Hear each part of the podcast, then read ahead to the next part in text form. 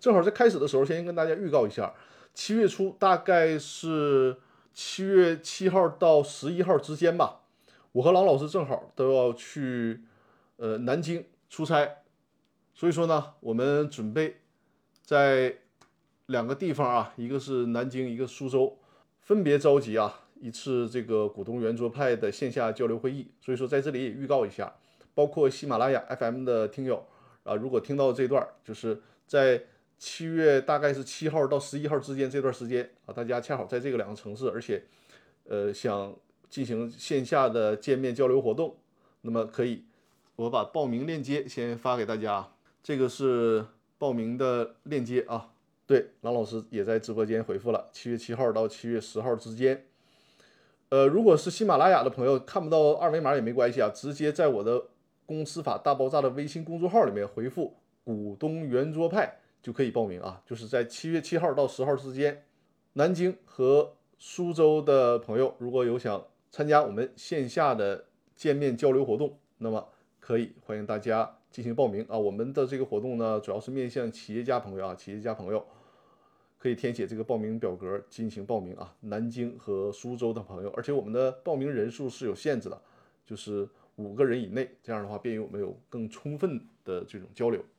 对，郎老师已经在直播间用文字的形式啊打出了我们要搞股东圆桌派的这个具体的两个城市。好，那咱们就进入今天的主题啊，还是看一下问答环节。好，大家看现在屏幕上目前收到的。提问啊！感谢宇宙畅想分享了我的直播间，谢谢啊！也欢迎我的新老朋友把我的直播间呢多多的分享出去啊，分享给身边有此需要的朋友。也欢迎大家点击我的左上角的头像，呃，关注我的直播间。HUI 这位朋友的提问说：“张律师你好啊，有个股权架构想请您解惑。A 呢为内资的有限公司，我先问一下 HUI 这位朋友在不在直播间？在的话告诉我一声啊。”那么 HUI 说呢，这个问题就是 A 为内资的有限责任公司，他写的应该是二零一五年是吧？二零一五年在北京设立，注册资本呢是一千万，而且都已经完成实缴了。呃，公司呢有三个股东，其中两个是自然人和一个法人主体啊，就是两个股东，一个是一个是法人股东，就是以公司的形式出现的股东，另外两个呢是自然人股东。奇怪的是，这个法人主体是 A 公司自己，这是怎么形成的？大家懂他说的这个意思吧？就说 A 公司，如果 A 公司的股东呢，必然是比如说张三、李四再加一个 B 公司是 A 公司的股东，对吧？但是说呢，他却发现这家 A 公司的股东除了张三和李四以外，居然是他 A 公司自己。他说这个事儿怎么是是怎么回事？就很奇怪。HUI 说呢，说如果是回购股权导致的暂时持有，那么应该多久之内处理掉呢？现在这个状况已经有一年多了。大家注意啊，就像 HUI 所推测的那样啊，如果说这个 A 公司他自己做自己的一部分的股东，现在唯一能想到的情形，无非也就有可能是通过股权回购的方式造成了这种情况。理论上来说啊，这种情况应该不存在，应该不存在，因为首先它是有限责任公司，这里面就是涉及到了我们国家的目前啊，目前这个版本的公司法里面，实际上对于公司回购股权，分别从有限责任公司和股份有限公司进行的论述啊，分别从有限公司和股份公司进行的论述，就是有限公司在某些情况下可以回购股东的股权。股份公司呢也是，但是它对于目前我们现在的公司法，对于股份公司回购股东的股权，它是有一个限制的，就这个限制很明确，比如说你持有不能超过半年的等等。但很奇怪，在有限责任公司里面却没有这种规定。我给大家看一下法律条文，大家可以看屏幕，这个也就是目前啊，我们国家公司法的第七十四条啊，七十四条。大家看一下这个条文规定，这就是有限责任公司里面股东可以回购股权的规定。无非只有三种情况啊，除了这三种情况以外，是不允许公司回购自己股权的。第一种情况就是连续五年不向股东分配利润，而且呢连续五年盈利，在这种情况下啊，是允许提出反对意见的股东要求公司回购股权的。第二种情况呢，就是隔呃公司的合并分立转让主要财产，也是啊对这个事儿提出反对票的股东有权公司要呃要求公司回购股权。第三种情况就是公司章程规定的营业期限届满或者章程规定的其他解散事由出现，股东会会议通过决议修改章程，使公司存续的，就是你这个公司本来到期了，结果呢你们股东开大会让这个公司延期，那么。持反对意见的股东是可以要求公司回购股权的。这里面还提到了，就是这种决议形成之日起呢，六十天内需要提出这种回购股权的要求。如果达不成协议，那需要在九十天之内进行起诉啊。这个是一个程序性规定。但是大家注意，有有没有发现啊？假如说出现了这个情形，然后呢，公司也同意回购了股权，那公司回购完这个股权怎么办呢？因为咱们。就是经常收听我课程的朋友就会知道啊，公司回购股权，首先啊，它假设我们假设它符合这三种情形里边的任何一种，回购了股权，那公司是不能长期持有这个股权的，否则的话就会出问题啊，在逻辑上会产生混乱了，对吧？那通常这种情形是回购了之后，要不然赶快转出去啊，转出，比如说转给其他的股东，或者是转给其他的第三方，或者是呢进行。减少注册资本的处理，只能是这两种处理方式。但是大家，你看，我们再回到这个法律条文，你会看得很奇怪，没有规定多长时间，就给他一个期限啊。你这个公司回购完股权之后，你可那么让你回购完马上就处理掉，这也不现实嘛，对不对？给你多少？通常应该给你个合理期限呢？你是说一个月、两个月还是半年呢？你需要把这个股权，要不然做减资处理，要不然转让出去啊？正常应该有这个规定的。但是呢，目前我们现在的公司法里面没有这样的规定，实际上这就是一个问题。这就是说什么呢？呃，我们 H U I 这 H U I 这位朋友提的问题啊，就是他所提的问题说，哎，你看这个都一年多了啊，这个 A 公司的股东还是持有自己本身本公司啊，A 公司持有 A 公司的股权，这种不正常的不正常的现象出现一年之久了，那就是因为什么？就是因为你看这个法律，你说你是到底多长时间需要把这个呃，股权处理掉没有规定，好在什么呢？大家看一下，我们说正在修订的这个新的公司法，大家注意看屏幕，有变化了。新的公司法目前还是草案阶段啊，面目前还是草案阶段，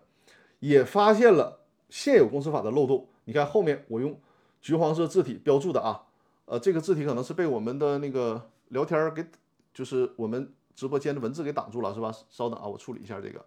我给大家把这个挪上去一下啊，便于大家查看。就说，这个是目前啊，现在公司法的修订版本的草案，这个橘黄色的字体就是把原来公司法，就是现在啊现有的公司法有关有限公司回购股权这个问题那一个重要的漏洞给弥补上了。你看这最后一句就表示说，呃，公司呢依照本条第一款规定，也就是出现那三种应该回购的情形，收购本公司的股权，应当在六个月内。依法转让或注销，就是在这个新的版本里面才把这个问题修正掉。但很遗憾啊，这个版本目前还没有正式通过。我们期待着这个版本尽快的通过，以便减少类似尴尬情况的出现。但总之，大家可以看到，就是在新的公司法一旦修订通过之后，这个问题就会得到解决啊。这就是对 H U I 这位朋友的。一个问题的回复啊，呃，大家如果有新的问题啊，可以在我的公司法大爆炸微信公众号里面进行留言提问啊。我现在看一下有没有新的留言提问，如果没有的话呢，我就是在开播的时候给大家讲的啊，需要给大家讲一讲我即将在抖音的短视频里面推出的一些主题，在直播间呢给大家做深入的讲解，这也是关注和进入我们直播间朋友的一种福利啊，因为你光看这个。抖音的短视频是不能非常透彻的了解到的，因为我现在的抖音短视频是按批次的进行选题啊，我给大家拿出来是第二个批次的这个选题，其中呢有一个选题是这样的，就是讨论呢，呃，有限公司啊如何变更法定代表人的问题。这个问题呢，因为在抖音的短视频里面，只能是简单的说两点，就是如果想要变更法定代表人，他需要呢有两种情况，一种是你相对比较容易变更，一种是呢很难变更。那这两种呢，你不能说它哪个好啊，各有利弊。尤其是什么？尤其是说我们尽可能的去自己主动选择，就是根据我们自己的需要来选择，我们到底是想要那种。比较容易变更法法定代表人的方案，还是说呃轻易的给他设置障碍啊，轻易的让他很难变更法定代表人，这个是最好是我们自己掌握这个主动权，因为很多的时候，如果我们自己不了解这个规则的话，会被这个问题所困扰。就是我的很多客户，包括呃我的这个听友听众咨询我的时候，也是发现，哎，我就想换这个法定代表人，但是就是因为当初这个股权架构啊，或者是整个的这些呃股东协议啊、公司章程设计没设计好，现在我是想换个法定代表人成难了。甚至于说完全僵局住了，实现不了，啊，这个就是这样的一种情况。那么咱们来看看啊，就是这两种方案分别是什么样的，就怎么才能进行选择啊，或者是我简单轻易的就可以更换。还有一种就是你你想更换也很难。如果想轻易的更换，那给大家的意见就是不要把这个法定代表人的名字写到公司章程里面。你看很多的公司章程，它尤其是啊，工商行政管理部门提供的那种模板式的公司章程，他会直接写公司的法定代表人是张三儿，把名字写进去，然后就形成了这个公司章程。一旦这样写进去，大家可要知道啊，就是你想要修改公司章程的话，因为你想要更换法定代表人，就必然要涉及到你需要修改公司章程，对吧？因为你这个张三那个名字在公司章程里啊。你要想给他换出来，你说我我想换成李四儿，实际上从理论上来讲，你对公司章程哪怕一个标点符号的修改，那也叫修改呀，对吧？所以说，那人家尤其是股东大家意见不一致的时候，你想换，我其他股东还不同意换呢，那人就会说了，那不行啊，你想换行啊，咱开会吧，开会决定，你这属于修改公司章程吗？你得三分之二以上表决权通过。那这种情况下，你们。你你是本来啊，你们的股权相对比较分散，你并不是一个绝对控股的股东，你可能就是一个呃持股百分之五十啊、六十啊这样的股东。那显然，人家其他股东不同意，你就没有办法去修改公司章程，因为你的票数达不到三分之二，也就是达不到百分之六十七以上。你这种情况就很麻烦了，你没有办法去更换法定代表人，这就是。比较难更换法定代表人的情况，但是呢，这种情况也不是说在任何情况下都是不利的。那有些人，大家股东这个股权比较分散，然后特意想，哎，我这股权分散，我想弄一个法定代表人，我让大家轻易换不了他啊，这个人就一直是我的人，轻易换不了。那这个时候，你可以刻意的适用这种规则，我就是把这个名字写到公司章程里面啊，你想换你也换不了，你想换的话，你可能是。比如说啊，你你对方是百分之五十一的相对大股东，我是一个相对啊小股东，百分之四十九，那我就是要求说，因为这个法定代表人可能当初是我选的，我把张三写进去，我防止你以后想要更换的，只要我持股百分之四十九的股东不同意，你就换不了啊，这是各有利弊，你就看你谁能明白这个道理，谁就有有优先选择这个规则的先决条件啊，有这个先机。这就是听课程的一个好处啊！宇宙畅想说，章程约定法定代表人简易更换条件有效吗？啊，这就是我下面要说的啊，就是所谓的简易更换。刚才我提到的第一个条件就是比较困难的更换。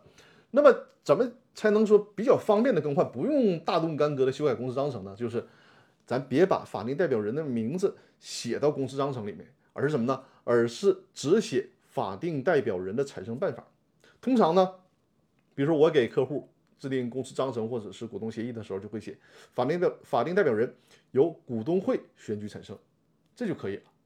或者是呃，赋予某一个股东更多的权利。咱们比如说甲方，我们啊，我们作为律师是甲方律师，那甲方说呢，你看这个事儿啊，我们就想有一个利益平衡，我就想法定代表人呢，无论什么情况下都是我来选，哪怕我是持股百分之十啊，我也想控制这个法定代表人的人选。那么咱可咱们可以啊，在这个股东协议或者公司章程里就约定，你别管这个甲方他持股比例是多少，他的表决权是多少，法定代表人的人选就是由甲方选任，这也可以啊。就是你要想比较方便的更换法定代表人，因为这样在公司运营当中，可能当初甲方呢选择张三当法定代表人了，干了一段时间，觉得这张三不太靠谱啊，不太靠谱，我想换一个我另外一个比较心腹的人，或者说张三呢被乙方给拉拢过去了，那我想把他换掉。那是可以的，因为你这个事先规则已经写好了，你用不着修改公司章程，因为公司章程就在那里面，规则完全没有变，那你就按照当初设定的规则，你就直接自己就可以换了，就这样，或者是相对简单一点，就是说法定代表人由股东会选举产生。那如果是这样约定的话，也是啊，不用修改公司章程，那么就是表决权过半数就可以了。那这个时候你持股百分之五十一的股东，你就可以通过召开。股东会的方式选举出新的法定代表人就可以了，啊，这就是看大家是想把这个法定代表人你刻意的固定住，还是说想要按照规则啊，不用大动干戈的修改公司章程，直接就更换法定代表人。这就是给大家提到的有关法定代表人更换的一个细节问题啊。你看说了这么多，其实你在抖音呐这种短视频当中是没有办法说的这么清晰和清楚的，只能是点到为止的。这就是我们收看。啊，在直播间收看直播，在直播间里面进行沟通，这样的一个必要性。呃，宇宙畅想，我解答这个问题还有什么不清晰的地方，可以随时在直播间进行留言提问啊。呃，今天这个直播因为设备原因嘛，所以说不能给大家切换背景音乐了啊。第二个选题，第二个选题啊，就是说不能担任法定代表人的情形。宇宙上想说，工商会按照章程规定，工商。就按照章程规定办法定代表人变更是吧？是的，是的。如果你规则都定了，然后工商行政管理部门他提出额外的要求，这个就是不合理的啊！你就可以该维权就维权，就是这个规定是有效的，是没有问题的啊。第二个选题就是在应该是下周啊或者大下周那个我新推的抖抖音里面啊就会涉及到这个选题，就是有几种情形啊不能担任法定代表人。这几种情形呢，首先是无民事行为能力，或者是限制民事行为能力。实际上，在选题的时候啊，包括跟呃，就是我们团队的文案，他在选题的时候，他说，呃，我给你给你定那个命题，就是说有五种人一辈子都担任不了法定代表人。我说这是不行的啊！你要说一辈子，这个太绝对了，是表示不准确的。你看，因为他首先第一种情形就不存在这种情况，无民事行为能力不能担任法定代表人。但是无民事行为能力。他通常是指，比如说，这他是一个儿童，他担任不了法定代表人。但随着他成长，他达到了法定年龄啊，成他就会成为完全民事行为能力人，那他自然就可以担任了。所以说不是存在一辈子都担任不了。还有你说，比如说不能担任法定代表人，第五种情形里面就是，呃，个人所负的数额债务，呃，个人所负数额较大债务到期没有清偿的，就像罗永浩罗哥一样，对吧？他在这个欠六个亿期间。债务也没还清，那他想创业啊，想自己开设一个新公司，想担任法定代表人，肯定也是不行的。但你说他能一辈子都不能担任法定代表人了吗？不是啊，他把钱还清了就可以了，《甄嬛传》嘛，对吧？把钱该还的都还上了。那罗哥前段时间不是也发微信公众号了吗？对吧？说要重新创业，进入什么是是 VR 领域啊，还是什么领域啊？对吧？那人家已经不存在个人债务了，那就。重新具备了担任法定代表人条件，所以说他不存在说你一旦出现这几种情形，一辈子都担任不了，这是不行的。还有呢，第二种情形，比如说因为贪污啊、贿赂啊、侵占资产呐、呃、侵占财产、挪用财产，或者是破坏社会主义市场经济秩序这种犯罪啊，执行刑期满了之后没满五年的，或者是被因为犯罪被剥夺政治权利没满五年的，这个也是啊，不是说你有过。犯罪前科就永远不能担任法定代表人了，也不是，他是也有也有有个时间限制的啊，允许改过自新嘛。所以说，服刑满五年以后，或者是呢被剥夺政治权利满五年以后，是都是可以再重新担任法定代表人的。呃，第三种情形呢，就是担任破产清算公司和呃非公司企业法人的法定代表人、董事或者是厂长啊，甚至是经理，对于破产呢负有个人责任的这个。就比如说，你给一个公司啊，你曾你曾经在这个公司担任法定代表人、担任董事长，然后你给这个公司干破产了，那也不是说你干破产了之后，你这辈子永远担任不了法定代表人了，而是说，给这个公司弄破产了之后，破产清算完毕之日起啊，三年内不能担任法定代表人，但过了三年，你还可以重新白手起家，重新再次创业嘛，重新担任法定代表人，这也是可以的。第四种情形呢，就是呃担任因违法行为啊被吊销了营业执照啊，责令关闭的公司和一些法人企业，这个法定代表人负有个人责任的，也是啊，不是说你企业比如说没有年检呐，或者是因为出现什么违规情况啊被吊销了营业执照，他也不是说你一辈子都不能担任法定代表人了，而是说也是三年，三年之内你不能担任法定代表人，但是过了三年就可以。呃，感谢浪迹礁石分享了我的直播，谢谢大家。咱们八点半的时候啊，会和郎老师连线，讲一下有关股权激励的问题。因为这次的选题也是我们在实际办理案子的过程当中啊，发现了这个问题，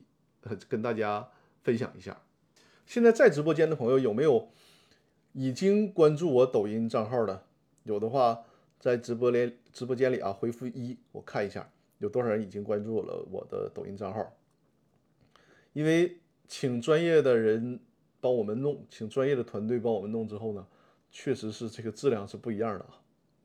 啊，托克维尔，托克维尔已经关注了抖音号哈。好的，好的，有什么意见和建议没？托克维尔可以在 直播间和我们交流一下。还有其他朋友关注抖音号了吗？就是在抖音里面搜索张光元律师就可以找到我啊。抖音号里面，抖音里面啊，搜索张刚元律师就可以找到我。呃，这个时间快到八点半了，我和郎老师连线一下，试一下啊。宇宙畅想说下去马上关注，好的好的。呃，搜索张刚元律师啊，在抖音里面搜索张刚元律师就可以。这个设备的原因没法切换背景音乐啊，没法添加背景音乐，就会显得这个干巴巴的，是吧？对，让大家看一下我们的今天的直播主题啊，就是。股权激励不等于股权福利。邀请我们呃人资专家郎家旭郎老师和我们在线上进行互动。好，郎老师现在已经进入直播间画面了，欢迎郎老师。呃，我们啊有什么问题，在我和郎老师进行分享和讲解的时候，也可以随时在直播间进行互动，或者是呢，在这个我的公司法大爆炸微信公众号上留言提问也是可以的啊。是怎么想起说到这个话题的呢？就是股权激励不等于股权奖励，因为我们股权激励的初衷是什么呢？我们股权出激励的初衷，相信所有的老板不是说我这个股权呢，我我自己留着太烫手了，我赶紧给出去啊！我相信很少有人是这样吧？就是我这个股权是自己真金白银打的天下，你既然把股权给出去，肯定是希望能换回来一定的效果，比如说你的。高管，你的核心员工对公司呢更加忠诚，甚至于说将来大家成为真正意义上的合伙人，是这样的初衷。所以，我们很多的企业啊，才越来越多的啊重视股权激励，在搞股权激励。但是呢，也有些我们去接触到的朋友啊，对这个股权激励有一定的误解，就是以为我这个股权激励不就是给股权嘛，对吧？那我把股权给出去就完事儿了。这个是。完全和初衷甚至是背离的，那么就请老老师分享一下我们这个主题的感受吧。就是股权激励不等于股权奖励。就是我们很很久以来啊，也观察过一些企业，实打实的说，与他们在做绩效管理这方面的方案设计时候呢，遇到一个很关键问题，就是大家认为大家认为仅仅依靠奖励和绩效工资。可以说对一些普通岗位可以有一些激励作用，但是呢，对于比如说高高端的一些技术人才和一些带有市场资源的一些人，那么从外部以空降兵形式来进行吸引的时候呢，就这种传统的激励方式可能就没有那么大的一个杠杆效应了。那么很多企业考虑到股权激励，我们看到一个最极端情况是，我们也提议就是这个应该是找张律师。来做一次很详细的一个尽调，然后做股权激励的计划设计。但是我们很惊讶的听到这家公司呢，因为就是已经上市了，他已经把股权在成功上市以后呢，都已经分配给嗯，就是相关的一些元老了，就这些股权已经分出去了。嗯，呃，我们去之前呢，也有人就是有一些对方单位的人也会说，就是。这这这次呢，就郎老师你自己来就行了，因为我们主要讨论就是绩效管理，嗯股权激励这块呢，那个张律师不用过来了，因为我们都做完了。嗯当时我还想呢，这个应该是哪哪个事务所做的，我我想多了解一下，多学习一下。嗯后来我们知道是确实是做完了，嗯，就是分完了，实际上意义不是做完了，是给完了，是吧？给完了，嗯给完了。你说大家激励了吗？我认为不好说，但是满意不？满意。嗯，对啊，嗯，你要是真金白银给我，我也满意。对，嗯但是不知道大家有没有印象啊？在两个月前，我我与张律师有一次进行连线的时候，嗯我们讨论过为什么这种奖金和绩效奖励呢？如果一直线性在增加，舞蹈的增加，嗯最后呢，奖励效应这么差，因为我给大家分享过一个关键理论，就是赫斯伯格嗯，他的双因素理论。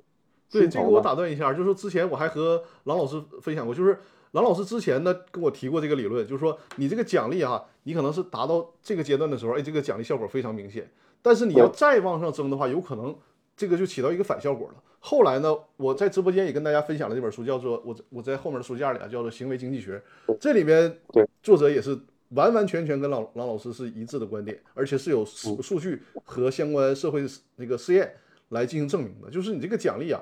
要有度，你并不代表说你这个钱砸的越多，奖励的效果越好，有的时候嗯。超过了一个度的话，就会适得其反，甚至于说进入这个下坡。我们说这个薪酬来说，企业为员工付这个薪薪酬薪水，它无非两个作用，一个是保健作用，嗯就是大家因为得到了固定的预期所嗯。承诺的薪水，他在你这儿来说，在你的工作，他心里很用我们东北话说就是很稳当，非常的安全，感觉很安全，有保健作用。第二个是激励作用。那么讲到激励的话，我上次说了有有一些最关键的原则不能犯，比如说，如果一项激励是到时间点一定能发出去，且金额确定、时间点确定，那么这个就我们认为它，你就不要把它称为叫什么奖金呐、或者是绩效工资，它就是工资。就化成基本工资了，对吧？对你如为什么？如果你不信，你信不信？你承诺的事情，到时候你找一任何理由，你说我不发了或少发了，你看员工什么样的反应？嗯他就是变成了跟你不发工资、迟发工资、少发工资一样的一个结果了。嗯那么刚才我们提到这个这种情况，就是说没有一些原则的基因，因为你是元老，跟我一起打打下了这个公司，一起就是走到今天，然后我们把这个股权，今天我们胜利阶段性胜利了，把股权咔一分，这个我觉得是不合适的，就是至少来说，你可以提到这个是一种稳定军心的作用，可以，但是你不能把它称为股权激励，因为你没有激励任何人。嗯。那么从我们观察结果也是很很糟糕的，因为这些企业的一些创始人也会说，他说，王王老师我也很头疼，因为什么？大家等拿到股权以后，我说什么反应啊？他说这就都躺平了，都躺平了。嗯对我，他最极端的情况就是说，有些销售的人员他可能连出差都不出去了。那这个我们我们说，我回头也跟张律师也讨论过这个问题。你说他都已经发出去了这种情况，那我下一次我们要遇到再遇到一个这样的企业这种情况，嗯他行将这种就是任性的要发股权的情况下，我们应该怎么给对方一些建议呢？对这个我们说正好老师又把我打扰了嘛？就是嗯它这里面实际上，呃，我们如果对那个华为的股权激励有了解，因为所有我们说企业家朋友有这个股权激励想法的时候啊，多半是是从华为的这些成功案例做启蒙的。那么华为所谓叫狼性文化，它里面最主要一点就是现在这个很流行的词儿叫躺平嘛，对吧？但是华为那个时候可能说没有躺平这个词儿，但是华为它所有的股权激励在做的时候，最最防止的一个什么呢？就是躺平。就是首先，华为在整个企业发展当中呢，它经过了那个初期发展阶段，因为我们知道，就是我之前也在课程里给大家讲过，华为在最初做股股权激励的时候，除了要奖励员工以外，实际上它有一定的这个融资的属性在的。我还在专门在那个我的公司法大爆炸视频精品课给大家讲过，就是华为利用股权激励搞融资这一块，绝对绝对不推荐大家来学习，那个是有很大法律风险的，因为人家华为是在深圳特区有这个特殊的政策扶持才才这么搞的，这个就是一个额外话了、题外话了，我们不做展开说。那么华为在经过了自己自身发展之后，真正说，呃，这个腰包里有钱了，腰包里鼓起来了，那么他对于员工的奖励，实际上他是不差钱的，就是说他是想把这个华为的发展的福利真正的分享给员工，这个我相信也是华为的初心。但是他做股权激励一个最最重要的什么呢？就是华为在整个设计当中，他通过实践和经验就发现，这个钱是真的可以给到位。但问题是呢，他也发现了，一旦给到位之后，就存在那个时候没有“躺平”这个词儿呢，实际上就是我们现在意义上的躺平，就是这些老员工觉得，哎，我真够了。你那个时候可能一个老员工说一年分红一二百万，在那个时候，你想十十多年前，真的是可以了，对吧？我还要努力干嘛呀？我这就足够了。但是华为是他说这种情况他真的不希望看到的，于是就有了后续的一些完善的设计，就是给到你股权，相当于那个时候。也是一种动态的股权啊，给到你股权，你今天拿到了股权，不并不意味着你可以高枕无忧了。你拿到这个股权，今天是你的，明天未必是你的。就是如果你在后续的考核当中完不成这种绩效的考核，你比如说你今天拿到了百分之一的股权，那可能你没完成，那你先给我退回来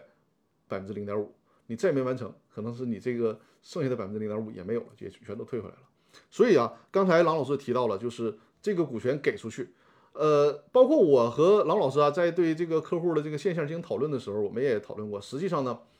呃，股权激励它分为两种，一种叫期权，就是我承诺，比如说未来一两年甚至三五年，我会以一个今天啊比较低的价格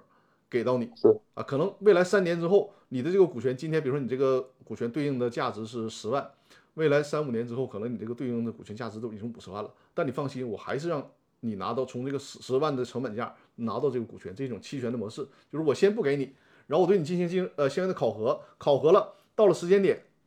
我按照承诺给到你这个股权，你成为公司的股东，这是一种方式。还有一种方式呢，就是大家一定要注意，并不是说这个股权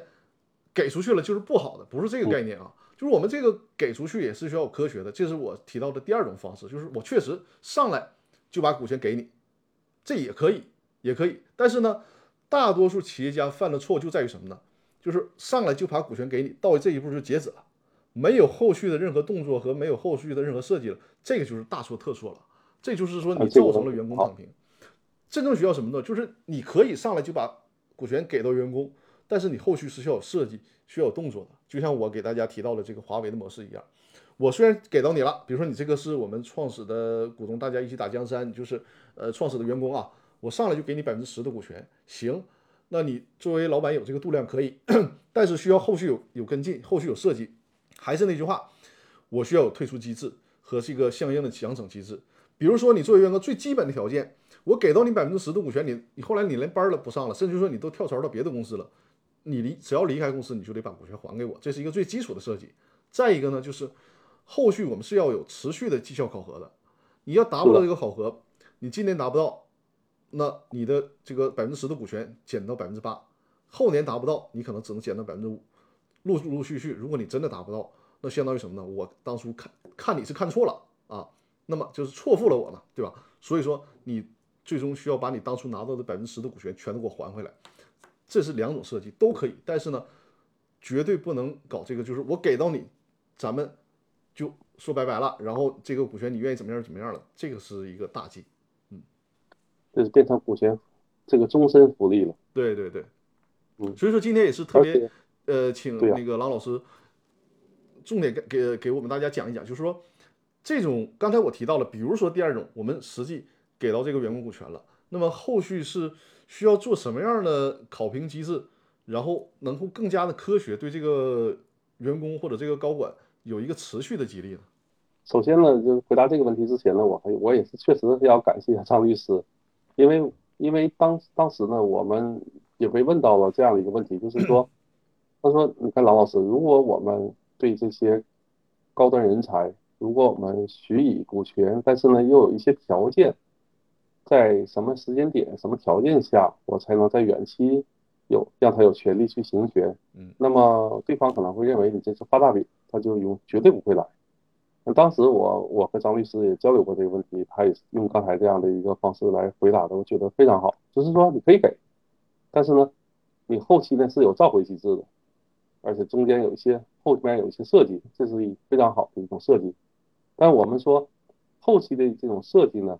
建议就是这种关键人才分两种来进行设计，一种呢是他从技术上、从研发上要给公司有一些支持的，这样的设计呢，不建议在一年内做关键考核，因为它的这个效益和能力的体现肯定要时间要长一些。我们一般设计是要做在一年半到两年去设计它的。后期的考核机制，那么很多朋友会问，那么比如说这个人六月份来的，那您说要跨年度，他所接手的研发项目跨年度该怎么考核？这个实际上我在最近录制的视频里有有过，就是专门为这个问题做过讲解，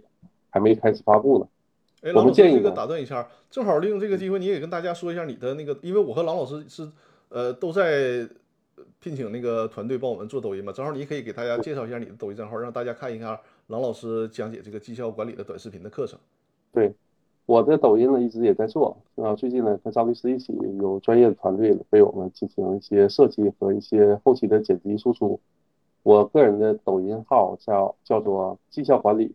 郎老师。大家去用搜索一下，应该就能够看到绩效管理郎老师就可以是吧？对对对，嗯，对就可以了。中间有一个破折号，但是这个应该无所谓，你就搜索绩效管理郎老师应该能搜到。然后我会陆续的，对我实际上我们从昨天开始吧，我和张律师每天都会发布，绝对不会拖更。这个效率啊和这个产出远远不是以前能比的。我们能做到每天至少发一篇，所以它这个话题也会很多。当然，各位要如果有一些很关注的问题呢，想去问我啊，我可以专门为大家去设计话题，去设计某一期的话题，就围绕您的问题，我做一个解答。其实我也很期待解决实实在在的问题。所以借这个事情来讲，就是刚才我讲的也是一个很实际的一个情况，就是如果您。招的是研发人员关键的研发人员，他的考核不建议是以一年为周期的，因为很难去执行。比如说，他他很难说做到一月一号来上岗，那一般二月一号、三月一号，这样的话研发跨年度该怎么办？我们建议他的考核周期，年度考核是设两年为周期或一年半为周期。如果到了十二月三十一号这个时候呢，这个时间点之前的事情，你可以按照一个里程碑做一个考核，它的分值。设一个这样的一个权重，然后翻过年历，翻过一月一号阳历年，另外一个年度虽然是同样一个项目，但是后面呢，你做一个单独的项目来进行考核，把这两个从时间点上要给它分开，这样的话呢，一个是激励对方就是在这个关键时间点呢，它有一个紧迫感；第二个呢，也保证了这个整体的研发项目的一个完整性。这是我讲的是研发人员。嗯，如果是市场人员呢，他的考整个的考核呢，我们说不建议，就是说放的时间特别长。那么年度考核指标占百分之六十，每个月呢或者每个季度应该拿百分之四十的指标，对他的关键动作和一些履职工作做一些考核。这样的话，六十和四十的比例配比他的全年的绩效指标，我们是这样的一个设计。不建议呢全部把销售人员的这个绩效。锚定在全年，为什么呢？因为中间要讲究一个过程控制和一个及时的一个提醒。如果这人不胜任的话，你会有拿出一些说法，直接去跟他去有一些后续的一些交代。但是如果年度考核了，你就只能等到年底这个时间点靴子落地，才能对他有些动作。这是我们实操中。遇到问题给一些企业。因为你看啊，郎老师讲的时候，实际上我还在做笔记啊。那个，因为是这样，正好刚才我也是在郎老师讲的时候，也也要想有有问题提问。但恰好呢，郎老师后续也是讲到了我想提问这个点，就是说，你看刚才郎老师你提到了，你举的例子里面，对于研发是一类群体，你说是一种，甚至于考核的时间都是不同的。然后对于呃市场部的人呢，有另一种考核办法。我要我也是。想要提问的就是针对公司当中不同的人群，比如说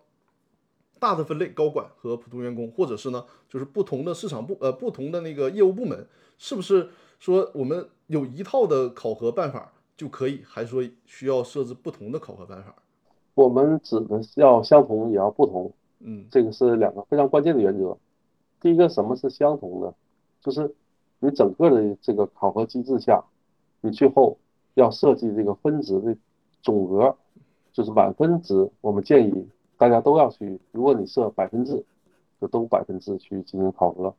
如果是十分制，就十分制。不能说高管是十分，然后员工是百分。即使你逻辑自己去设计时候是自洽的。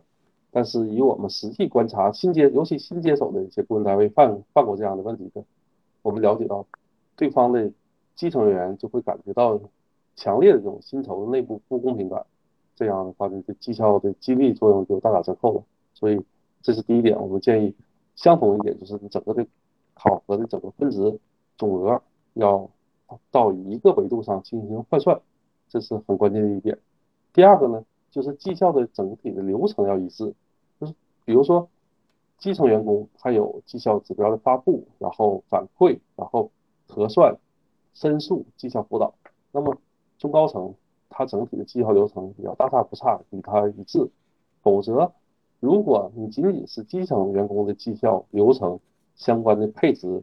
配的非常满，那么高管的话就很简单，就是算分儿，然后发奖金，也会出现。就大家认为这里边有猫腻，整个的绩效、整个的薪酬的内部公平性、公平感都会受到一些挫伤。这是我们讲的公平，就是一致、一致性这个这个关键点。第二个就是不一致这块，不一致呢，我们讲刚才其实也讲到了，就是高管呢或者中层人员往上，他的绩效工资的比例远远和这个基层员工他是不一样的。我们说正常设计的话，基层员工的绩效工资比例。百分之三十已经是很高了，因为在一些实操中呢，我们看到一些更基层的岗位，它实际上的工资总总额也是很低的。如果你设计很高的比例的话，实际上对对方的这种薪酬的这种保健作用就会受到很大的一个挫伤，进而会带来公司的动荡。所以说，基层员工不建议这样做。另外呢，就是如果你比例设的很高的话，其实基层员工更多的指标、更多的工作价值是来自于本岗位的本职履职指标。也就是说，他从事的一些工作上的一些运营性的流程完成了，那么他代表了自己的价值创造，代表了自己的绩绩效的分值。这个时候呢，你用很高的一个比例去配比他履职得到的分值，它中间这种换算关系就会变得非常的就是不具备弹性。也就是说，你他就会经常会得到一些很高的满分，那么这个绩效工比例你还设的很高。实际上呢，员工又你又得罪了员工。实际上，就是你你给他绩效工资的比例设计的很高很高，其实他固定工资拿的就很少。其实，在前期呢，员工已经承担了这样心理上的一个压力，但在后期考核中呢，实际上可动的薪酬又很很少，这个就是没就是得不偿失了。里外不是。也就是说，对于刚才我提到同与不同里面，就相同的应该是呃规则和程序是相同的，但是呢。不同就在于对于不同的人群，具体考核内容应该是不同的，对吧？对，没错。那包括你刚才你提到了，就是对于高管的这种薪资的考核办法和员工的薪资考核办法，也应该是有一些差异的，是不是？对，员工基层员工呢，除非是销售岗，或者是说在一些工程项目上他是前方的岗位，他还可以锚定一些价值创造的一些指标。但是更多的员工，实际上每天我们说的，他的基本的指标是来自于。尽职履职，就是他的岗位说明书上有九条，可能从中我们找到两到三条关键的一些工作职责，这些条按照 SMART 原则就换算成，就是分解成了他的日常指标了。基本上他的工作呢，价值和绩效分值来自于履职指标。但中层和高管呢，他要更多的锚定是公司的一些财务指标，或者是公司的一些。流程的改进指标，这些指标呢，意味着它中间的这种核算和最终结果的达成，它有一个长期性。所以说，无论是考核的难度和考核的周期，它与基层员工都不一样。建议呢，中层和高管绩效工资比例不能低于百分之三十，这是第一。第二个呢，就是整体上它的考核周期，除了月度考核以外，一定有大比例的分值来自于。年度考核，否则呢，就会变成很多人就说，你看这个月呢，我们就完成了这些工作了，那个工作呢，实际上我们跨好几个月呢，你也不能评价我。很多时候这个工作可能恰巧是跨年的，那么当年没有完成，企业就非常尴尬了。一种是说这个指标我就白设了，我默认为这个指标我不考了，我用你原来那些指标算平均分。原那么高管肯定是不赞同的，有的人会不赞同，因为我别的分打的不好，我就等着这个出差，你说不算了。还有一种就是，那行这个规则有问题有漏洞了，我今年就不考核了，算满按满分按满分来算，这个是最糟糕的。我们今年我们沈阳的这个。嗯，某些基层考试就是出现这问题，我很多是我们沈阳的朋友可能都知道这个事儿，就是这个学科因为一些客观原因的影响，没法让学生们去考了。嗯，然后结果我们当地教育部门把它算为一百分了，这是不对的。太好了，感谢郎老师啊！就是在这个过程当中，尽管是。我一直在跟郎老师合作，但是这个专业的东西真的是术业有专攻，隔行隔行如隔山。就是所有的这个绩效的东西啊，我每次听到郎老师讲，也都是会学到很多新的专业知识，这是非常好的。正好呢，利用这个时间，因为我们的直播时间呢，啊，对，你看直播间里托克维尔还说，给和收的前提条件都是要提前约定好，这也是的。为什么我们说要给企业制定这个股权激励方案呢？一个是从法律上需要完备。啊，法律上需要是自洽的。另外呢，就是这个绩效的考核办法是需要科学的。所以说这两者啊，差异都不可。否则的话，我们这个绩效管理，要不然可能不合法是无效的，或者是出现很多法律漏洞；要不然呢，在这个效果上没有任何的效果，或者是效果大打折扣。所以说，你看在绩效管理上，这个就是我们呃输出的这种绩效管理的产品和方案，把这两个。都兼顾，那正好也是下个月的月初，我和郎老师都是要去呃南京和苏州有这个项目，然后我们在当地呢搞这个股东圆桌派，呃，也是郎老师正好趁这个机会也给大家说一说我们股东圆桌派的事儿，然后我正好郎老师说的时候呢，我把那个二维码再调整一下，让大家可以直接在线看到这个报名的二维码。好的，嗯。股东圆桌派呢是去年秋季时候，我与张律师一起去研究的一个事情。因为我们整个的服务的战略一定是要服务全国的企业家，这是我们既定的战略。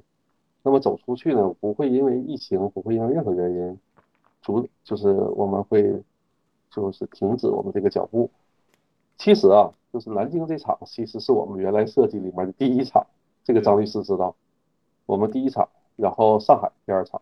很遗憾，这两场我们都是年初设计的，然后当时有疫情，上海没有搞起来，然后南京那场我们也都放弃了。但是很欣慰的说，在疫情就是真正这次就是春季的疫情起来之前，我们成功的去了那济南，就山东济南这一场已经做完了。济南场也是非常成功的，当地结交了很多很好的一些企业家朋友。那么这次呢，我们选择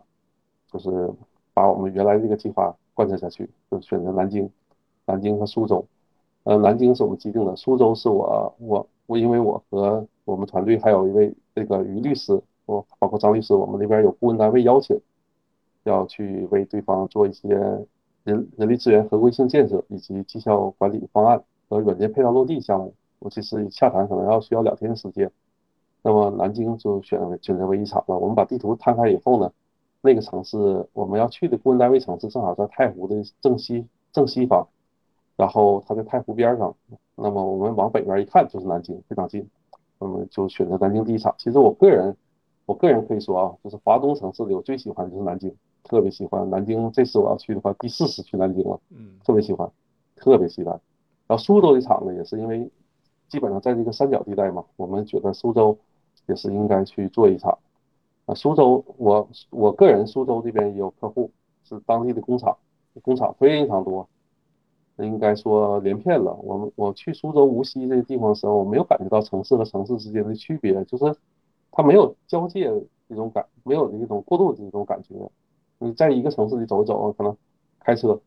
过一会儿就到另外一个城市了。苏州的工工业非基础非常好，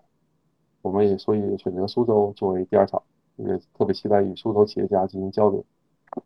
平时私下里，我戏称郎老师为函授地理地理博士啊，就是他这个郎老师在除了在绩效管理方面啊是强项以外，在地理上也是专家级的。呃，是的，这个非常让我佩服。然后而且你看我我们是今天我的公众微呃这个微信公众号呢发了就是南京和苏州的活动升级，我看到现在后台已经有一位朋友报名参加苏州的活动了，所以说另外一个就是我们的这个股东圆桌派的人数啊是严格控制的，因为我们毕竟不是去讲课，而是说呢，我们的形式就是主要或者是交流。茶馆或者是茶楼或者是这个咖啡。店，三五个人，通常情况下呢，五个人应该就是到了上限了。只有这样，因为我们通过之前的那个股东圆桌派也是证明了我们的这个设想是非常准确的。如果人数过多的话，它是不便于我们进行充分交流的，因为我们一场股东圆桌派大概时间是在一个小时到两个小时之间啊，最长通常不会超过两个小时。这样的话呢，三五个人在这一两个小时里面是有一个充分的交流和沟通，大家可以充分的对自己啊，比如说遇到的呃股权问题啊，遇到的绩效管理问题啊，有一个充分交流和讨论。我和郎老师呢也是有会有更充分的时间为大家做这方面的解答，而且我们就也会互相的启发，甚至于说参会的朋友之间也是，呃，通过这种讨论和交流，彼此就会都成为朋友，然后在这个同一个城市里面，可能是之前素未谋面，那大家也会成为朋友。再有就是所有大家的问题啊，也是可能，比如说别人的问题，也是自己一个潜在的问题，有一个互相的提示啊、提醒啊，然后会有一个彼此的这种启发，效果是非常好的。我们这个整个圆桌派啊，欢迎所有的企业家朋友报名。然后这个由我来说吧，还是有一个很关键的原则吧。原则派的报名者啊还是谢绝谢绝，就是我们法律同行参加。嗯，是的，因为我们主要是给企业家朋友搞的这个交流活动，因为也是我们直接是服务于我们的企业家朋友，所以说我们邀请的都是呃企业家朋友进行报名。我的报名链接里呢也有这个相关的说明啊，因为这个大家现在看到屏幕上的二维码啊，就是它扫描之后。它是一个报名的表格，需要填写我们的一个呃基础信息，比如说我们需要想在具体哪个地区来搞这个参加股东圆桌派的活动，包括我们是呃就是比如说在这个这个公司里面啊是一个什么样的角色，比如说股东啦还是高管呢，就是有这样的一个填写啊。因为这次呢主要集中是南京和苏州两个地区的朋友，因此啊，如果在这两个地区想要参加股东圆桌派的朋友。抓紧时间报名啊！如果人数真的是超了的话，那可能我们只能是按照时报名时间的先后顺序来进行确认了，好吧？这就是我们股老师还要补充一个，我们我们这个活动呢，应该是例行来说都是晚上，应该说六点呢或六点半开始，这个给大家提示一下。对对，嗯，考虑到这个时间，大家可能已经处理完公司的事儿了，然后我们。可以比较安静的坐下来，呃，好好的聊一聊啊，也欢迎大家带着问题来，然后我们通过现场的沟通交流，帮大家解决这些问题，或者是发现哪些问题，我们提早的防范这些问题。呃，希望在这两个，就像老老郎老师所说啊，这非常美好的城市，希望和大家有一个相遇和充分的沟通交流。呃，那我们的时间呢也基本到了啊。感谢郎老师来连线直播啊，在这里面我把郎老师的微信号留一下，然后大家如果有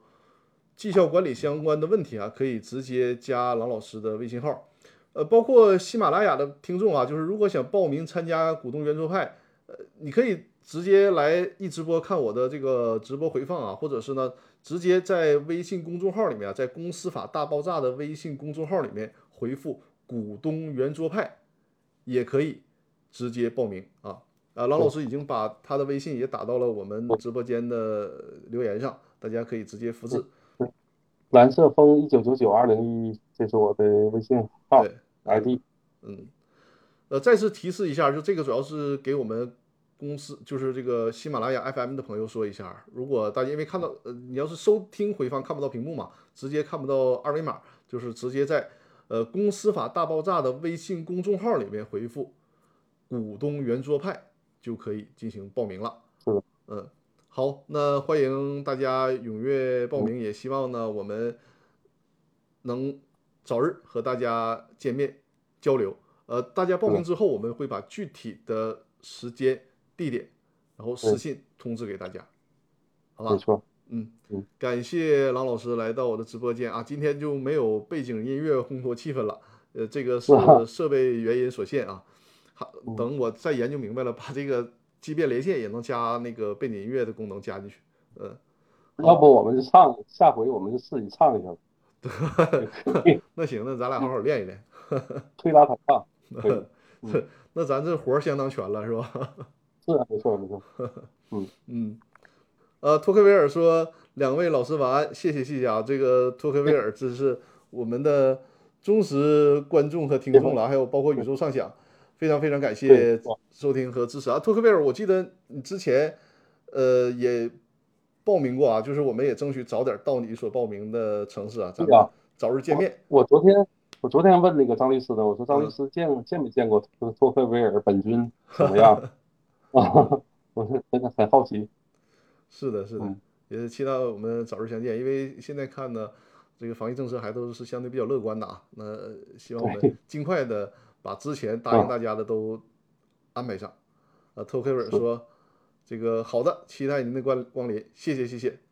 呃，谢谢晚安，张律师和郎老师，这是宇宙畅想的留言，感谢感谢啊！希望我们这些老观众、老听众们啊，我们早点相聚相见，好吧？好，那就祝大家下周工作顺利啊！该报名的我们就抓紧时间报名。感谢，再次感谢郎老师对我的直播的支持，也感谢郎老师为大家解答了这么多有关绩效管理的专业问题。谢谢大家啊！感谢托克维尔送出的礼物啊，谢谢，好吧感？谢托克维尔，嗯，好，各位晚安，郎老师，各位晚安。晚安，晚安大家下周工作顺利。然后我在这边网页里面退出我的直播。好，那就各位嗯啊，宇宙探长说下次下次见。呃，每周日晚上的八点啊，每周日晚上的八点，一个小时的时间，我的直播间每周日晚上八点。好，各位，下周日晚上的八点再见，谢谢大家，谢谢谢谢。再见。